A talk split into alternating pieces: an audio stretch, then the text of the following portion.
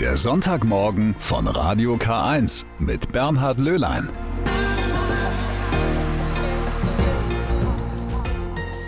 Und damit herzlich willkommen zur zweiten Stunde am Ostermorgen.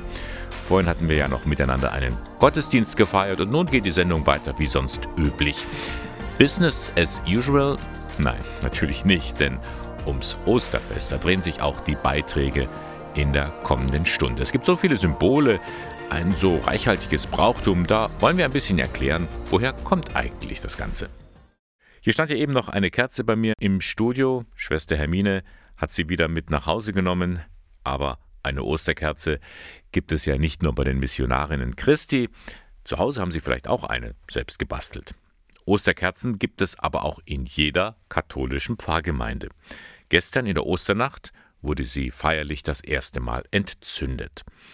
Das war auch so in der Pfarrei St. Martin in Bettstetten im Dekanat Ingolstadt.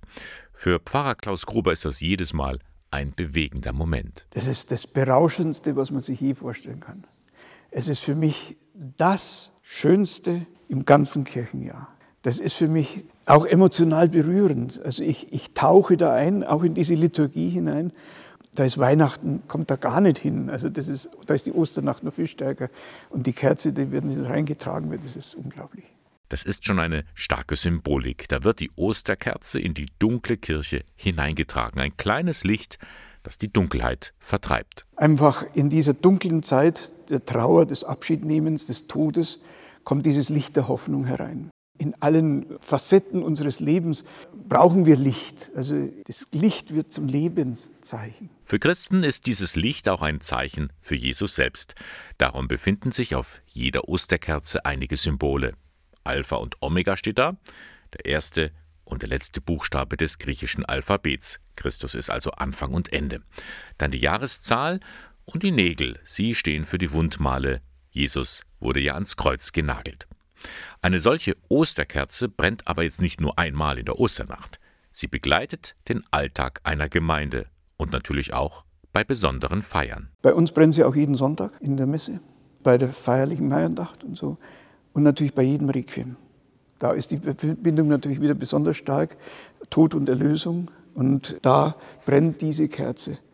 Ich finde es ein, ein, wunderbares Zeichen auch bei der Taufe zum Beispiel, dass der Vater dann die Taufkerze seines Kindes entzündet an der Osterkerze, also quasi das Leben anzapft ne, für sein Kind. Und das ist, glaube ich, ein ganz starkes Zeichen. Ich finde ein starkes Zeichen, diese Osterkerze. Und wenn Sie mal Zeit haben, dann schauen Sie doch mal in der Pfarrei St. Martin in Wettstetten vorbei.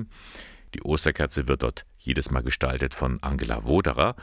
Und in diesem Jahr hat sie als Motiv den Auferstandenen gewählt, der die Welt von allem Leid und der Corona-Pandemie erlöst.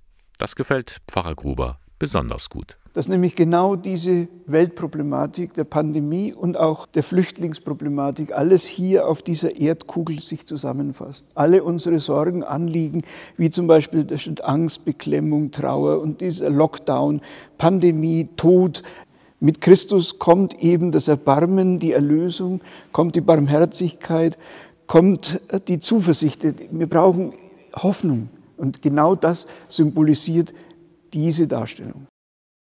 Ohne sie kann man sich Ostern nicht vorstellen. Ohne Hasen, ohne Eier. Schon seit Wochen werden wir darauf eingestimmt durch die Werbung von Supermärkten oder im Fernsehen. Ist ja auch alles in Ordnung. Fragt sich nur, was haben Hasen und Eier eigentlich mit Ostern zu tun? Irgendwie weiß fast keiner mehr, wo die herkommen, denn eigentlich geht es doch um die Auferstehung Jesu. Meine Kollegin Sabine Just hat sich mal bei Expertinnen umgehört, bei einer Volkskundlerin und zwei Kindern. In der Nacht kommt der Osterhase immer und dann sehen wir halt die Geschenke und finden es halt auch toll. Dann gehen wir zu Oma und der Osterhase kommt dann auch zu ihr. Bei uns ist er auch und er bringt immer ganz tolle Sachen. Die Frage aber, warum der Osterhase kommt, die ist ein bisschen knifflig. Diese jungen Experten hier sind sich nicht ganz einig. Also mit dem Osterhasen hat das eigentlich nichts zu tun.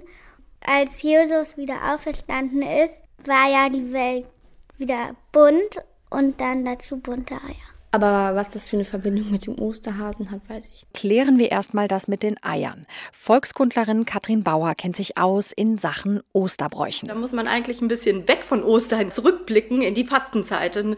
Vor Ostern geschaltet haben wir ja eine 40-tägige Fastenzeit, die am Aschermittwoch anfängt. In dieser Fastenzeit war es bis ins Mittelalter so, dass man keine tierischen Produkte essen durfte. Und man durfte natürlich auch keine Eier essen. Die Hühner legen trotzdem Eier, deswegen hatte man eben am Ende dieser Fastenzeit Fastenzeit einfach eine riesige Menge an Eiern. Die Eier sind wiederum der Grund, warum es in vielen Familien Tradition ist, sich zu beschenken oder zumindest die Kinder im Garten nach Osternestern suchen zu lassen, die der Osterhase versteckt hat. Das war früher andersrum. Da war es so, dass die Paten der Kinder auch immer beschenkt wurden mit Ostereiern, dass die Kinder rumgegangen sind. So viel also zu den Eiern.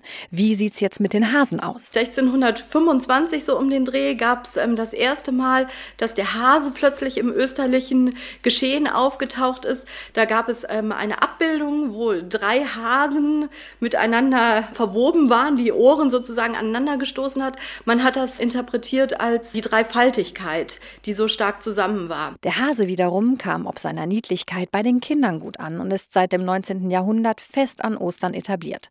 Osterfachwissen, das Sie vielleicht beim Eiersuchen zum Besten geben können. Es trifft uns alle hart, die Bestimmungen, wie wir uns an Ostern überhaupt treffen dürfen und vor allem nicht. Kontakte minimieren, Treffen in Räumen vermeiden und Menschenansammlungen aus dem Weg gehen. Die Corona-Pandemie hat unser soziales Leben stark eingeschränkt. Dabei haben viele Menschen gerade in diesen Zeiten mehr Gesprächsbedarf denn je. In Arnsberg im Landkreis Eichstätt hat sich jetzt eine tierisch gute Möglichkeit bewährt, miteinander ins Gespräch zu kommen. Im Sommer auf der Weide, im Winter im Stall. Gespräche über Gott und die Welt, die ein Gemeindereferent anbietet. Fabian Gentner hat ihn besucht. Wolfgang Nefzger aus Arnsberg ist Landwirt im Altmühltal bei Eichstätt. Er betreibt mit seiner Familie einen kleinen Biohof, zu dem auch der mobile Hühnerstall mit rund 100 Hühnern gehört. Die Landwirtschaft ist ein Nebenerwerb, zu der Wolfgang Nefzger über Umwege kam. Ich habe Religionspädagogik studiert und war zunächst in München, in der Diözese München-Freising, als Gemeindereferent tätig. Dann war es so, dass der Schwiegervater hier schwer krank wurde und dann war die Frage, wie es hier mit dem Hof weiterging. Und dann habe ich an der Abendschule, sozusagen nochmal an der Winterschule, habe ich da eine Ausbildung zum Landwirt im Nebenerwerb gemacht. Neben dem Geflügel hält Familie Nefzger auch Ziegen. Im Winter leben sie im Stall auf dem Hof. Seit Beginn der Corona-Pandemie bekommen sie regelmäßig Besuch, denn Wolfgang Nefzger ist auch Gemeindereferent im Pfarrverband Böhmfeld-Hofstetten-Hitzhofen. Um trotz der Kontaktbeschränkungen mit den Gläubigen in Verbindung zu bleiben, kam ihm für den Winter eine Idee. Der Stalltalk. Der Platz bei den Ziegen, da bin ich einfach gerne und da fühle ich mich wohl und da denke ich, wo man sich wohlfühlt, kann man auch gut seine Arbeit machen. Im Endeffekt ist es ein einfaches pastorales Gespräch. Leute können zu mir kommen, wenn sie Interesse haben. Gerade jetzt in der Corona-Zeit, wo man ja viele über Einsamkeit klagen, dass sie tatsächlich mal rauskommen, mal einen Perspektivwechsel haben und tatsächlich Corona-konform äh, die Möglichkeit haben, äh, ins Gespräch zu kommen. Das Angebot kommt sehr gut an. Viele Gläubige sind mit dem Gemeindereferenten im Ziegenstall schon ins Gespräch gekommen. Die Themen sind vielfältig, von lockeren Gesprächen über den Umgang mit der Pandemie im Alltag bis hin zu schweren existenziellen Fragen. Der Stall bietet für die Gäste stets den richtigen Rahmen. Sie müssen tatsächlich aus ihrer Umgebung rauskommen und kommen in eine Umgebung, wo man auch zu ihnen sagt, Mensch, ihr dürft einfach schmutzige Kleider tragen. Es in, Im Stall kann es dreckig sein. Die Ziegen sind ja, ist ja eine Tiergattung, die sehr friedlich ist, die sehr neugierig sind. Die kommen, derjenige, der bei mir sitzt, der hat die Möglichkeit, die Tiere zu streicheln. Das tut schon mal einfach der Seele gut. Ja, die Atmosphäre als solches ist halt eine lockere einfach mal, man kann über Gott und die Welt mal in einer anderen Perspektive reden, wie wenn man im Pfarrheim wäre oder im Pfarrhaus. Doris David kommt regelmäßig zum Stallgespräch nach Arnsberg. Für sie ist die ungezwungene Atmosphäre genau die richtige Form von Kirche. Das ist für mich eine ganz positive Plattform, weil eben die Tiere ja auch so, ja, so was Lebendiges sind und vielleicht auch ein bisschen so diese Anspannung rausnehmen. Weil ich im Moment ein bisschen hadere mit den ganzen Umständen, die in der Kirche so ablaufen. Und von dem her ist mir jetzt diese ganz andere Umgebung und auch so diese persönliche Ebene im Moment ganz wichtig, im Gespräch zu bleiben. Ein pastorales Gespräch inmitten von Stroh und Ziegen. Halb Landwirt, halb Seelsorger. Kann das an solch einem Ort funktionieren?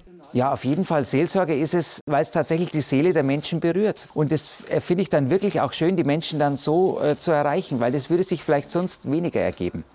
Und wir betreiben ja hier wirklich auch einen nachhaltigen Betrieb und sind damit über die Schöpfung ganz oft mit den Leuten im Gespräch. Und warum nicht auch mein, mein zweites Standbein dann mit in den kirchlichen Beruf mit reinbringen?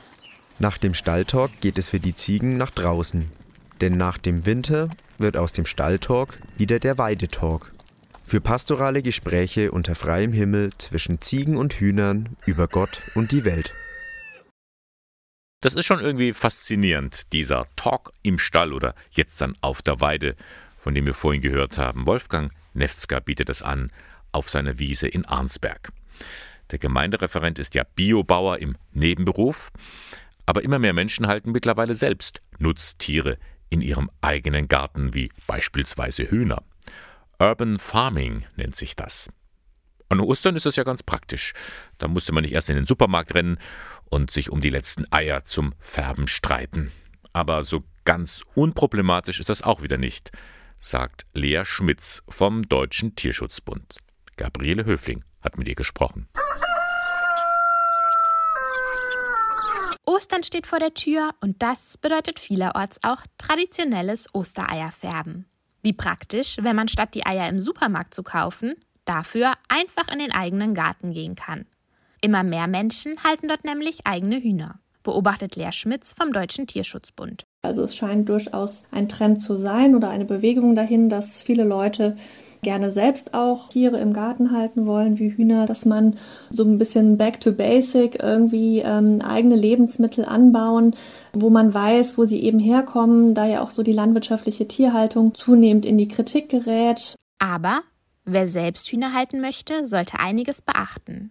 Schließlich geht es um eine artgerechte Tierhaltung. Also man braucht zum ersten natürlich einen äh, großen Stall. Die Tiere brauchen Nester, es braucht Rückzugsmöglichkeiten, es braucht Sitzstangen, Beschäftigungsmaterialien und äh, natürlich auch einen Auslauf. Im Gegensatz zu klassischen Haustieren, wie beispielsweise Hunden und Katzen, brauchen Hühner Gesellschaft, mahnt die Tierschützerin. Also Einzelhaltung ist auf jeden Fall natürlich gar nichts, sondern man braucht einmal eine kleine Gruppe von Hühnern, also Ideal ist immer ein Hahn mit mehreren Hennen zusammen, weil das natürlich auch sehr soziale Tiere sind, die ähm, ja einfach in der Gruppe leben. Die meisten Hobbyhühnerhalter haben wohl lobenswerte Motive. Sie möchten ein Zeichen setzen gegen Massentierhaltung oder Kükenschreddern. Trotzdem geht auch mal was schief. Wir merken diesen Trend auch in den uns angeschlossenen Tierheimen, dann leider eher im, im negativen Sinne, weil eben dann auch schon mal Hühner dort äh, abgegeben werden oder ausgesetzt werden, aus schlechter Haltung beschlagnahmt werden. Das sind zum Glück aber auch eher Einzelfälle, dass sowas auftritt. Ich glaube, die meisten Leute sind da schon gewillt, es auch gut zu machen. Sagt Lea Schmitz vom Deutschen Tierschutzbund. Seit Anfang Februar dieses Jahres läuft er also im Bistum Eichstätt der Strategieprozess. Der Grund dafür ist schnell erzählt. Die Kirchensteuereinnahmen gehen zurück, große finanzielle Lücken auf der einen Seite und auf der anderen weniger personelle Ressourcen. Darum möchte man im Bistum Eichstätt bereits zum Sommer erste Handlungspakete schnüren. Der Blick geht nach vorne, allerdings wird man sich auch von so manch Liebgewonnenen trennen müssen. Ein Leitungskreis tagt da in verschiedenen Abständen, bisher nur digital und bisher auch ohne Beteiligung von Jugendlichen. Das geht gar nicht, sagt nicht nur der Diözesanrat, das sagt auch die katholische junge Gemeinde, kurz KJG im Bistum Eichstätt. Und wie sie nun diesen Strategieprozess begleiten möchte, das werden wir nun hören. Ich bin verbunden mit Tim Seidler. Er ist 23 Jahre alt, stammt aus Nürnberg und ist Vorsitzende der KJG, der katholischen jungen Gemeinde im Bistum Eichstätt. Guten Morgen, Herr Seidler. Hallo, ja, sehr schön, dass ich da sein darf. Herr Seidler, was halten Sie eigentlich jetzt von diesem Strategieprozess, der derzeit im Bistum läuft? Also ganz generell ist sich natürlich sagen, dass unsere Kirche sich wandelt, dass das ja nicht, natürlich alles nicht äh, von der Hand zu weisen ist und dass man darauf natürlich auch reagieren muss. Das machen Vereine mit äh, verschiedensten Aktionen, das erleben wir in den Jugendverbänden und das muss natürlich auch unsere Diözese betreffen. Uns ist aber aufgefallen, dass gerade dieser Strategieprozess, so wie er jetzt angelaufen ist, dass da mal wieder von Transparenz und von einer Offenheit und einer allgemeinen Einbezogenheit nicht viel zu spüren war. Und woran machen Sie das fest? Wo spüren Sie, dass das nicht so offen ist? Es ging ja los, dass jetzt mittlerweile schon vor fast zwei Monaten die ersten Meldungen durchgesickert sind. Äh, wir haben es dann auch nur zufällig über die äh, Bistums-Website erfahren. Allgemein, wir als Teil der Kirche, die wir uns fühlen, fühlen uns da nicht wirklich mit einbezogen. Es lässt sich natürlich an den Informationen festmachen, aber auch an dem mit einbezogen sein in dem Lenkungskreis. Einfach, dass da sehr begrenzter Rahmen ist. Nun heißt es ja von den Verantwortlichen, man kann und soll sich einmischen. Es gibt sogar eine E-Mail-Adresse, bei der man Vorschläge einbringen kann. Euch reicht das aber nicht aus. Gut, diese E-Mail-Adresse ist jetzt nicht wirklich teilnehmerinnenfreundlich oder auch nicht irgendwie zugänglich. Da, wenn man Glück hat, stößt man da drauf im, im Internet. Wenn nicht, dann stößt man eben nicht drauf. Da dachten wir, dass da vielleicht eine ganz große Chance verloren geht. Und so sind wir dann eben auf unsere Aktion Kirche im Aufbruch, wohin soll es gehen, gekommen wo wir einfach gesagt haben, okay, wir wollen verschiedene Themenfelder nochmal näher auch unseren Mitgliedern und unserem Dunstkreis, sage ich mal, beleuchten und einfach da auch Informationen weitergeben. Kirche im Aufbruch heißt diese Aktion. Und wo finde ich nun diese Kampagne, wenn ich mehr darüber wissen möchte? Wir sind ja auf unseren Social-Media-Seiten, also Facebook, Instagram, aktiv und wollen da eben ein niederschwelliges Angebot schaffen, wie man da auf gewisse Fragen reagieren kann. Wir stellen da einfach in unsere Stories verschiedene Fragen, sei es, was man sich vielleicht noch mehr von der Kirche wünscht, wo man vielleicht eigene Probleme sieht. Einfach so verschiedene Fragen ganz offen und ganz einfach zu beantworten für, für all unsere Mitglieder und auch natürlich für alle, die irgendwie auf Social Media unterwegs sind und darauf stoßen. Also nicht nur für Mitglieder der KJG. Wie sehen denn nun die ersten Rückmeldungen aus, Herr Seidler? Was brennt den Jugendlichen unter den Nägeln? Wir haben jetzt da vor knapp eineinhalb, zwei Wochen die ersten Fragen veröffentlicht. Unter anderem haben wir auch angefangen mit der Frage nach dem eigenen Wunsch von Kirche. Und da ging es eben einerseits auch um offene und ehrliche Kommunikation, aber auch andere Sachen, zum Beispiel, dass sie endlich im 21. Jahrhundert ankommt. Die Kirche hat sicherlich auch mit verschiedensten anderen Veröffentlichen zu der Zeit zu tun gehabt, zum Beispiel mit Informationen aus Rom oder so. Da spielen Sie ja konkret auf das Verbot des Vatikans an, gleichgeschlechtliche Paare zu segnen. Trotzdem, diese Aktion, die Sie da ins Leben gerufen haben, sie zeigt ja, so ganz haben Jugendliche nicht aufgegeben, dass sich in ihrer Kirche noch etwas bewegen könnte. Wir fühlen uns ja selbst als Teil dieser Kirche. Wir sind stolz auf dieses K in unserem Namen und wollen das auch leben. Und demzufolge wollen wir auch Teil dieser Kirche sein, als Teil dieser Kirche wahrgenommen werden und zusammen daran arbeiten, dass wir auch in Zukunft noch an unserem Glauben und in Jesus Namen, in Christi Namen wirken können und nicht irgendwie in der Geschichte irgendwann verschwinden. Die Eingaben werden Sie jetzt dann alle weitergeben an den Lenkungskreis dieses Strategieprozesses.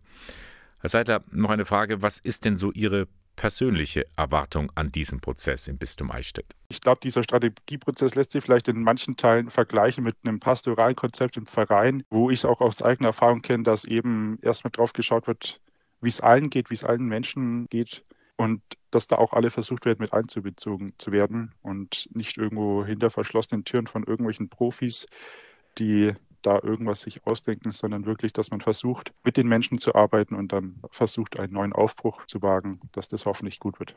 Kirche im Aufbruch, so nennt sich ja auch Ihre Kampagne. Kann man unterstützen oder sich informieren? Einfach reinklicken ins Internet kjg-eichstätt.de beziehungsweise auf den Facebook- und Instagram-Seiten der KJG Eichstätt. Herr Seidler, ganz lieben Dank für das Gespräch. Gern. Er findet statt. Der dritte ökumenische Kirchentag. Lange hat man überlegt, ob und wie man das machen soll. Rund 100.000 Menschen wären da nämlich vom 13. bis 16. Mai nach Frankfurt gekommen. Das geht natürlich nicht. Darum hat man sich entschieden, diesen ÖKT, wie er heißt, anders zu präsentieren. Digital und dezentral. Wie das aussehen kann, erzählt Thomas Sternberg. Er ist einer der beiden Präsidenten des Dritten Ökumenischen Kirchentages. Ich habe die große Hoffnung, dass nicht nur Gottesdienste in ökumenischen Gruppen vor Ort gefeiert werden, sondern dass vielleicht auch das ein oder andere Podium sich angesehen wird und nicht nur einfach mit Public Viewing dann das nächste sofort, sondern dass man sich etwas aussucht und sagt, wir diskutieren das in kleinen Gruppen vor Ort weiter. Da ist der Fantasienreichtum der Gemeinden und Gruppen vor Ort gar keine Grenzen gesetzt. In der vergangenen Woche wurden nun einige Eckdaten des Programms vorgestellt. Wie immer bei solchen Großveranstaltungen geht es um Glaubensfragen, um die wachsende globale Verantwortung und natürlich um viel Soziales. Wir wollen als Christinnen und Christen Stimme sein für diejenigen, die auch durch die Pandemie weiter an den Rand gedrängt werden. Ich denke da nur als Beispiel besonders an Kinder aus bildungsfernen Familien oder bei denen, die auf der Strecke bleiben, die immer schon in prekären Verhältnissen waren und die jetzt vielleicht auch durch Mangel an Kapital ihre kleinen Betriebe nicht mehr halten können. Rund 80 digitale Veranstaltungen werden da Mitte Mai angeboten. Der ÖKT ist somit die einzige Großveranstaltung, an der jede und jeder kostenlos teilnehmen kann, sagt Bettina Limperg, ebenfalls Präsidentin. Für sie ist der ÖKT ein Geschenk. Auch ein Geschenk an Menschen, die im Moment den Diskurs vermitteln, die die Auseinandersetzung vermitteln, äh, weil eben so vieles an Veranstaltungsmöglichkeiten abgeschnitten ist, weil wir uns nicht mehr begegnen können und mehr oder weniger einsam in unseren Homeoffices oder in unseren äh, noch kleiner gewordenen Blasen und äh, eigenen Räumen aufhalten müssen. Und deswegen ist das, glaube ich, ein guter Punkt, dass wir Diskurs anbieten, Orientierung anbieten, vielleicht auch Halt und Trost anbieten können in dieser wirklich bitteren Zeit. Wie sieht das Ganze nun praktisch aus? Wie läuft das ab? Wie kann ich mich aktiv beteiligen? Infos von Stefanie Rentsch. Sie ist mitverantwortlich für das Programm. Wir werden ein weitgehend digitaler ÖKT sein. Viele Menschen werden tatsächlich zugeschaltet. Einige Menschen werden aber auch in unseren ÖKT-Studios als Referentinnen, als Referenten vor Ort sein. Im Bereich der Workshops und Barcamps werden wir ausschließlich digital agieren. Hier werden wir eben nicht mit Studios arbeiten, sondern hier werden alle Menschen zugeschaltet, um tatsächlich eben Menschenmengen, Menschenansammlungen in Räumen weitgehend zu vermeiden. Das ist schon ein Experiment, sowohl was die Technik betrifft, aber auch die Unterstützung vor Ort. Denn überall in ganz Deutschland sollen sich die Christen treffen, um miteinander zu beten und zu diskutieren. Wie gesagt, digital und dezentral. Der dritte Ökumenische Kirchentag vom 13. bis 16. Mai. Sie können sich informieren auf der Homepage oekt.de. Sie hören den Sonntagmorgen von Radio K1 heute an Ostersonntag. Und da ging es ja in der Sendung auch immer wieder um Neubeginn, denn das ist ja, wofür Ostern steht. Für manche Menschen ist die Veränderung und das Einlassen auf eine völlig neue Situation sogar lebensnotwendig. Zum Beispiel für die, die ein neues Organ brauchen. Denn das Leben hängt dann an einem seidenen Faden. Die einzige Chance ist der Neubeginn mit einem Spendeorgan. Allerdings in den vergangenen Jahren ist die Zahl der Spendeorgane zurückgegangen. Warum entscheiden sich immer weniger Menschen, ihre Organe nach dem Tod zu spenden? Sie könnten doch damit anderen Menschen schließlich ein neues Leben schenken. Sabine Just berichtet. Auseinandersetzen muss man von jedem erwarten. Zustimmen muss man sicher nicht von jedem erwarten. Wobei man auch da sicher die Meinung vertreten kann, dass die gesamtgesellschaftliche Verpflichtung vorherrscht. Aber das ist sicher ein sehr, sehr kritisches Thema, wo jeder selber entscheiden muss für sich. Organspende ist ein Thema, das jeden angeht, findet Oberarzt Roman Pfister. Der Kardiologe ist an der Uniklinik Köln verantwortlich für die Transplantation von Herzen. Für viele Herzkranke ist das die letzte Hoffnung, die noch einige Jahre Leben schenken kann. Die mittlere Lebenserwartung im Moment liegt irgendwo bei 13 Jahren im Durchschnitt. Ja, letztendlich äh, ersetzen wir ja nur das Herz. Ein neues Herz kann für die Patienten ein neues Leben sein, sagt er auch wenn es Fälle gibt, die nicht erfolgreich verlaufen. Rund 10 bis 15 Prozent der Patienten sterben im ersten Jahr nach der Transplantation. Schuld daran sind vor allem Infektionen.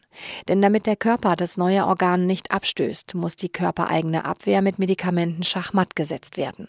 Wenn ein Patient nach einer Transplantation stirbt, nimmt das alle mit weil die Patienten eben zum Teil Monate auf der Intensivstation warten müssen aufgrund eben des reduzierten Angebotes. Das ist ja fast wie ein Familienangehöriger am Ende, wenn sie den ein Jahr oder sagen wir es mal so sechs, sieben Monate fast jeden Tag visitieren und sehen.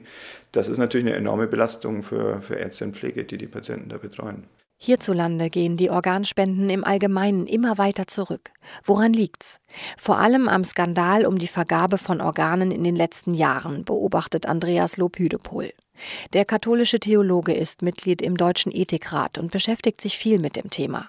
Er glaubt, dass viele Angst haben, viel zu früh für tot erklärt zu werden, damit dann eben Transplantate auch noch generiert werden können.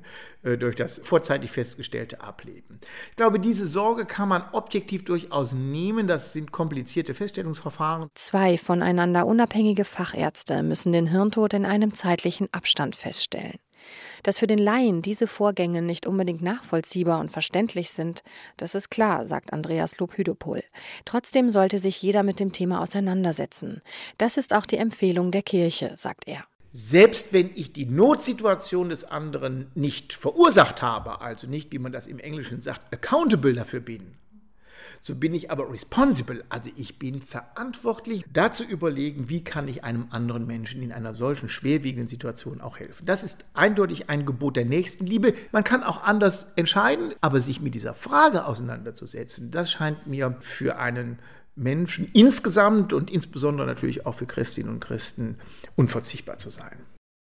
Und das war er, der Sonntagmorgen an Ostern. Ich hoffe, Sie haben heute noch ein schönes Osterfest. Vielleicht geht es ja ein bisschen raus ins Grüne.